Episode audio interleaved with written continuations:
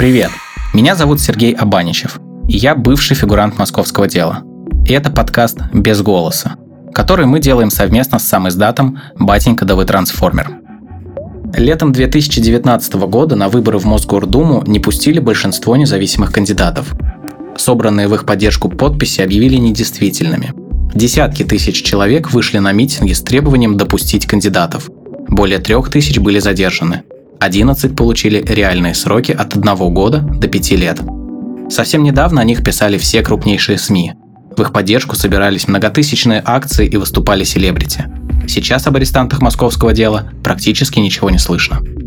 Этот подкаст не о политике, а о тех, кого она коснулась самым непосредственным образом. О сыновьях, друзьях, возлюбленных. Об арестантах московского дела. Перед протестными акциями нам всегда назидательно говорят о возможных последствиях. Опекающие родители, осторожные коллеги, маститые телеведущие. Со всех сторон мы слышим о штрафах, проблемах на работе, уголовных делах в конце концов. Но многие этого почему-то не боятся. Один из тех, кого события лета 2019 года заставили выйти на улицу, Сергей Фомин. Вот как он вспоминает те события – я когда-то давно ходил на акции на Болотной, но на первую акцию на Болотной. На вторую, на которой все было ужасно, я не пошел, потому что я уехал в Турцию, и о ней вообще, если честно, ничего не знал.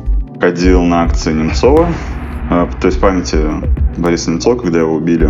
Ну, в среднем у меня был такой очень какой-то минимальный опыт участия в протестной жизни. Там с самого практически начала правления Путина, царствования, он не нравился, но глубоко я во все это не вникал.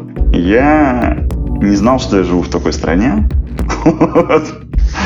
Я в подробности этого никогда не вдавался. И когда я увидел, что те подписи, которые я собирал, забраковали, я пришел в штаб Любви Соболю и сказал, дайте мне подписи людей, которые забраковали. Я пойду по адресам и буду спрашивать. И я прошел, я прошел где-то 30 адресов. Ни в одном из адресов, ни в одном не было такого, что кто-то сказал, я не давал. Все говорили, я давал. После этого я уже совсем вижу, что это полный какой-то беспредел. Естественно, когда там назначаются митинги, я на них иду. Но больше всего я еще боялся вообще, у меня был бизнес свой. Я больше всего боялся, что его закроют. А о том, что меня посадят в тюрьму, я вообще никогда не думал. То есть я думал, за такое, наверное, в тюрьму ну, никогда не посадят. Что это за ерунда? Больше всего я боялся штрафов и бизнеса. И еще я все деньги, которые у меня были на счетах, я перевел на счет мамы за, за несколько дней до митинга. Я вывел их все деньги и перевел. Правильно сделал, наверное. И мы все были в таком возбуждении. Нам казалось, что судьба страны решается прямо сейчас. И, в принципе, все, что для этого нужно, это нужно просто там сказать, ну и недовольны. И все сразу же скажут, ну хорошо, мы пойдем к вам на, на уступки, что вы хотите. Потом был митинг 27 э, июля. Похожую историю рассказывает Даниил Конан. До прошлого лета он был далек от политической жизни. Решив подработать во время летних каникул, Даниил стал собирать подписи в штабе Ивана Жданова. Деньги довольно быстро отошли на второй план. Признание подписей недействительными Даниил воспринял как личное оскорбление. Как будто в лицо плюнули. Я всегда старался делать какую бы то ни было работу хорошо, без разницы какую. Там это по дому, это по учебе, либо это работа, на которой я непосредственно работаю. И эту работу я тоже сделал хорошо, потому что вот втянувшись именно за идею, я понял, что где-то нужно проверить, где-то можно забраковать свою подпись, которая, ну да, она принесет мне денег, но она пойдет в брак, тем самым, возможно, не пропустит кандидата, которого, собственно говоря, представляю на выборы в дальнейшем.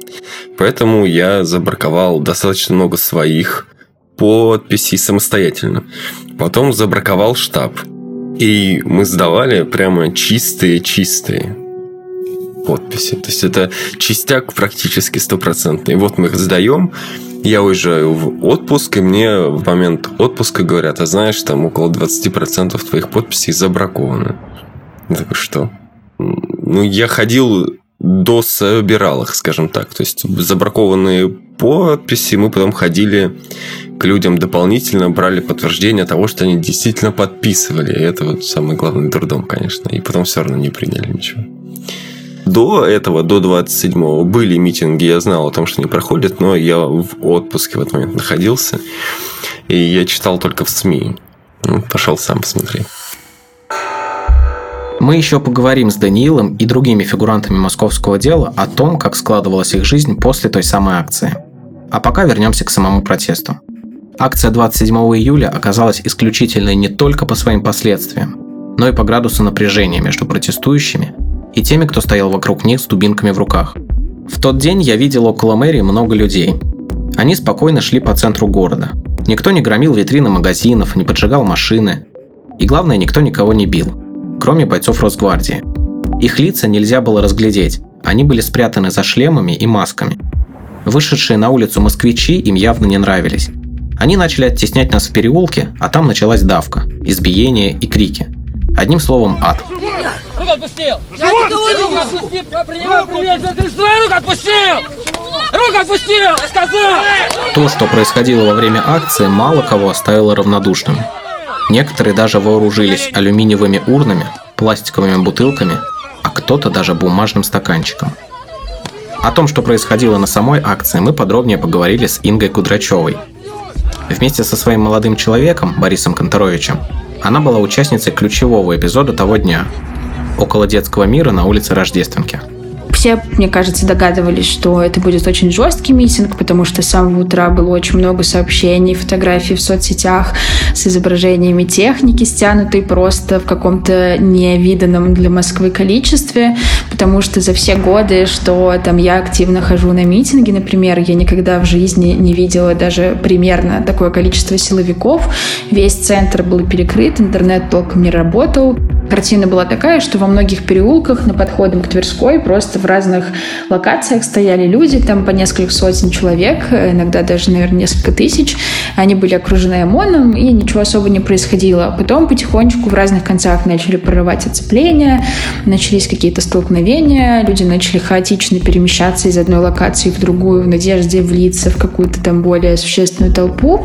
Мне кажется, на самом деле на этом митинге произошло одно из самых крутых шествий вообще за последние 10 лет, когда довольно большая толпа людей наконец-то в какой-то момент объединилась и пошла маршем по бульварам, по Мясницкой и потом мимо Лубянки. И как раз-таки я думаю, что именно вот этот марш мимо, мимо Лубянки с криками э, там ФСБ «Позор России», я думаю, это стало какой-то последней каплей. Видимо, какому-то генералу дали по шапке.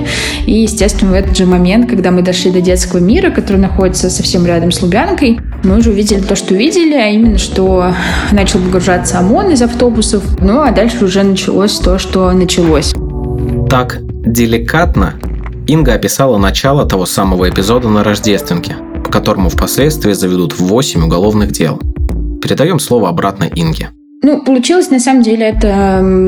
Я до сих пор... Э, как бы я, на самом деле, по жизни вообще человек, который не очень верит во всякую конспирологию и на всякие такие теории. Я всегда морщу нос скептически. Но тут как раз-таки, особенно уже в процессе, когда началось московское дело, когда мы с адвокатами изучали материалы, в том числе данные оперативных съемок силовиков, э, меня с тех пор не покидает ощущение, что весь этот эпизод был вообще, на самом деле, скоординирован и срежиссирован и люди были спровоцированы абсолютно точно. Там на каждом квадратном метре натурально стояла по эшнику с камерой GoPro, там было огромное количество оперативников. Боря просто стоял или сидел, если честно, я уже не помню. Мимо провели, даже не мимо, а прям, получается, на него вели э, задержанного, скрюченного пополам с загнутыми за спину руками парня. Э, они врезались в Борю. Боря, по-моему, то ли взял за плечо этого парня, то ли просто в него врезался. И в итоге как бы реакцией на это сразу же через там буквально две секунды стало то, что силовики, э, там были сотрудники и ОМОНа, и полиции, начали его избивать. Ну и как бы в этот момент уже началась заварушка, то есть это был ключевой такой момент, когда его начали бить, сразу какое-то количество, ну, какое-то количество людей бросилось ему на помощь. Большинство этих ребят сразу были отрезаны полицией. Я тоже бросилась на помощь, и на меня никак не реагировали. То есть меня там либо отталкивали, либо просто не обращали на нее внимания. В какой-то момент мне показалось, что все закончилось. Я обняла Борю, подняла его с земли. И в этот момент как бы его снова начали лупить какое-то количество людей начали вступаться за нас. А, я начала кричать и звать на помощь, потому что в какой-то момент мне, правда, показалось, что его убивают. Он лежал на земле, весь сложенный пополам. У него уже были на локтях, на шее, на ушах, на лице такие прям подтеки, синяки, кровопотеки от ударов. Я помню, что у него была абсолютно багрового цвета кожа головы, потому что его лупили дубинками. В какой-то момент мне показалось, что если мы сейчас что-то не сделаем, то его просто забьют до смерти. И, конечно же, я с того момента вообще была не в себе. Борис кричит, люди кричат, э, лают собаки, две овчарки, которые были вместе с полицейскими и которые лаяли на нас, пока мы лежали на земле рядом с нами. Мимо едут машины и сигналят просто безостановочно, потому что, ну, видимо, из окон машин там рядом была проезжая часть, это тоже выглядело так, как это выглядело. И, в общем, вот эта какофония звуков, полное ощущение безумия, я думаю, что это, конечно же, очень сильно повлияло на всех, потому что, мне кажется, толпа — это вообще э, нечто особое. То есть человек, который ведет себя там наедине с собой определенным образом в толпе, ты никогда не угадаешь, там, что тебя стригерит. Со стороны происходившее перед детским миром выглядело как батальная сцена. Неудивительно, что многие свидетели этого побоища все-таки решились на действия. Были ребята, которые бросили пластиковые бутылки в сторону. И я не скажу, конечно, ни в коем случае, что это был акт агрессии. Это скорее был жест отчаяния. Были ребята, которые пытались буквально выцарпать там меня или Борю у полицейских, попутно там случайно схватившись за их, я не знаю, бронежилеты или рукава, и потом получили за это сроки. Ну и как бы был Евгений Коваленко, прекрасный человек, который тоже абсолютно в порыве отчаяния бросил э, абсолютно невесомую алюминиевую пласт, ну, практически пластиковую урну, вот, которая даже не долетела, если потом, когда просматривали видеозаписи, было видно, что она даже не долетела, она даже не коснулась полицейского. Большинство тех, кто попытался помешать избиениям, мы знаем по именам. Они стали фигурантами московского дела. Почти все впоследствии получили тюремные сроки. Евгений Коваленко, которого упоминала Инга, был приговорен к трем годам лишения свободы – Валерий Костенок кинул в сторону дерущейся толпы пустую пластиковую бутылку. Ему относительно повезло. После месяца в СИЗО с Валеры сняли все обвинения. Я не знаю, э, за несколько минут до того, как я бросил бутылку, передо мной шел еще один арестант, 212, с которым я никогда не был знаком и видел его в первый раз. Э, это был Коваленко, который кинул урну. И она прилетела в считанных сантиметрах передо мной, а, ну, чтобы вы понимали, до этого на митингах я таких претендентов еще не, не видел. Когда полетела урна, мне, я сразу понял, что это будет новый этап. Это будет новый этап протестов. Потом Коваленко сразу задержали эшники, а вся эта ну, бригада ОМОНа продолжала бить людей. И у меня уже был какой-то эмоциональный такой момент. Ну, я думаю, блин, если, кто, если у кого-то хватило, хватило э, сил, смелости э, вот так вот поступить, почему, почему я не могу вступиться тоже за людей, ну, как-то иначе, чем какими-то там лозунгами, да, или выкриками. Ну, вот это, это эмоциональный, это исключительно был эмоциональный момент. Я прекрасно понимаю Валеру, хотя и не был тогда на Рождественке. В тот момент я оказался в одном из переулков около Тверской. Мне запомнилось, как трое или четверо ОМОНовцев волокли женщину по асфальту в автозак. Что она им сделала, спросите вы? Кажется, как и все остальные. Ничего. Таких задержаний на моих глазах было несколько. Эмоции распирали. Это и гнев, и обида, и ярость, и полное непонимание. В тот момент я и бросил тот самый бумажный стаканчик, который ляжет в основу моего уголовного дела. Другого фигуранта московского дела, Андрея Баршая, отпустили не так скоро – Ему пришлось провести несколько месяцев в СИЗО и даже в психоневрологическом диспансере. И только потом суд вынес ему приговор – условный, но обвинительный. Андрея признали виновным в нападении на представителя власти. На Рождественке он толкнул одного из росгвардейцев. А, Конторовича повалили, начали мутузить. А, Кудрачева попыталась его как-то это защитить по ней тоже в итоге прошлись, а потом э, гнев полиции, не знаю, как это описать, перекинулся вообще на всех остальных. Э, началось махание дубинками. А я стою рядом, пытаюсь как-то все это для себя осознать, и оно как-то не осознается. Ну, потому что, ну, как бы, что это такое? Мне потом полицейский один, который в суде был э, из конвойной службы, он говорил, вот, мол, типа, надо читать э, ФЗ о полиции, что полиция имеет право применять силу, но только, насколько я помню, полиция имеет право применять силу только в случае явной угрозы.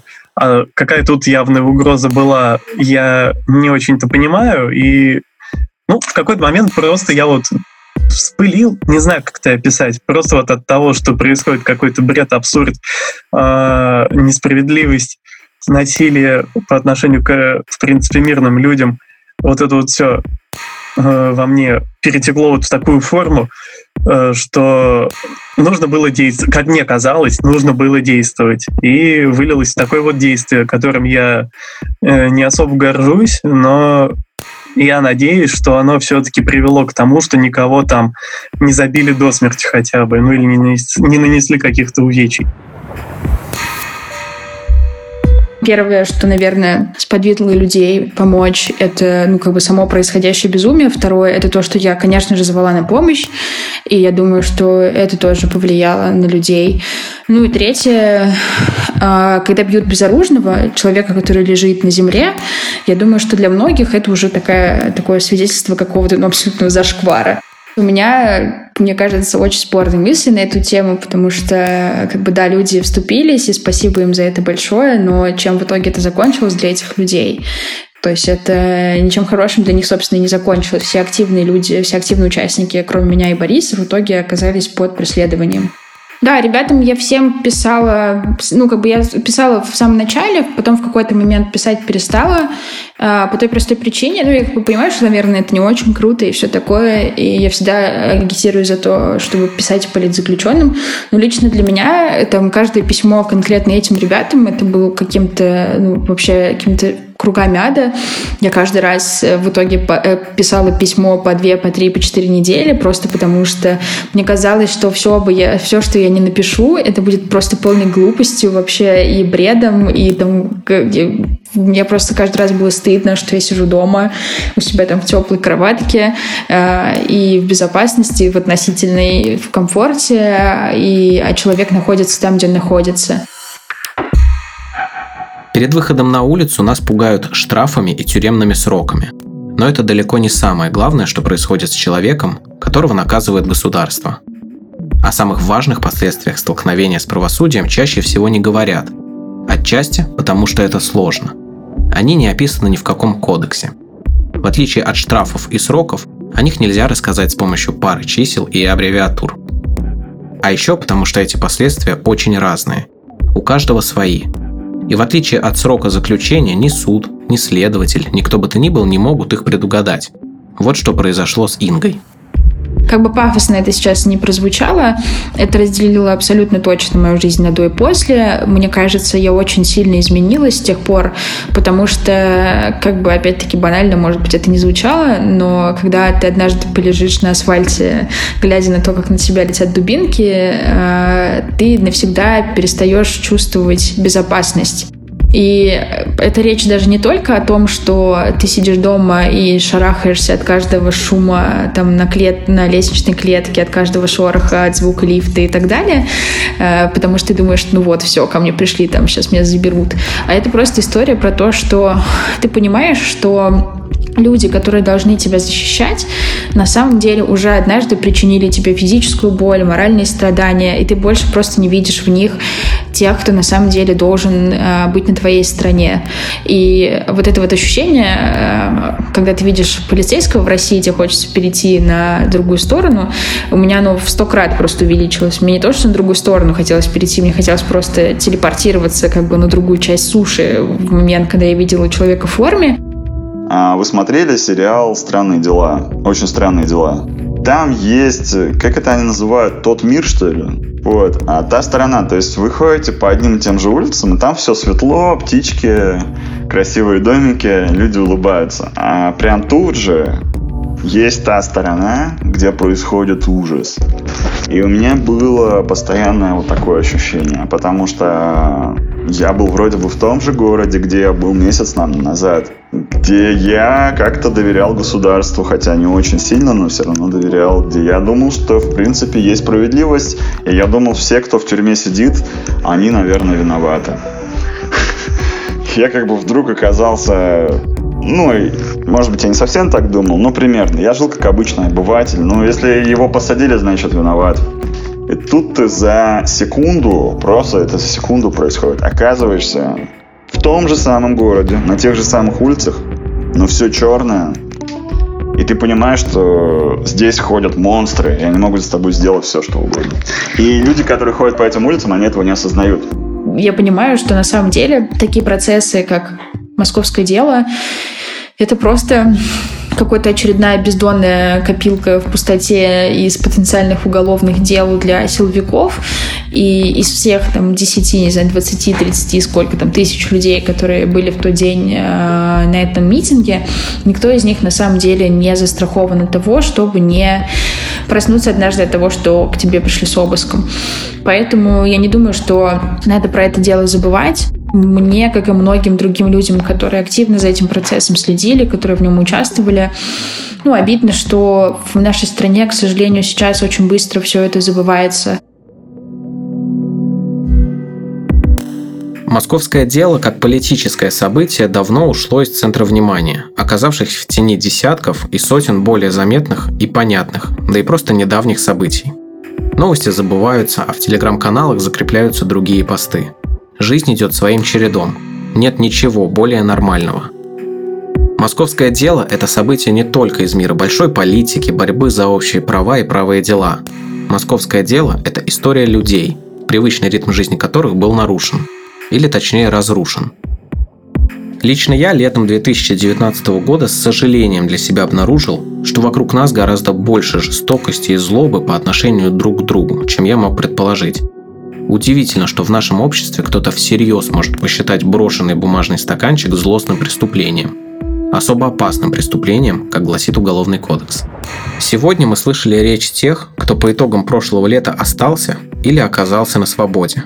Голоса некоторых из тех, кто тоже вышел на акцию 27 июля, мы не услышим еще долгие месяцы и годы. В следующем эпизоде мы поговорим о том, как для наших героев начиналось московское дело, о задержаниях, самом неопределенном времени в жизни как самого арестанта, так и всех его близких. Если вы хотите помочь арестантам, остающимся в заключении, прочитайте, как это можно сделать по ссылке в описании этого подкаста.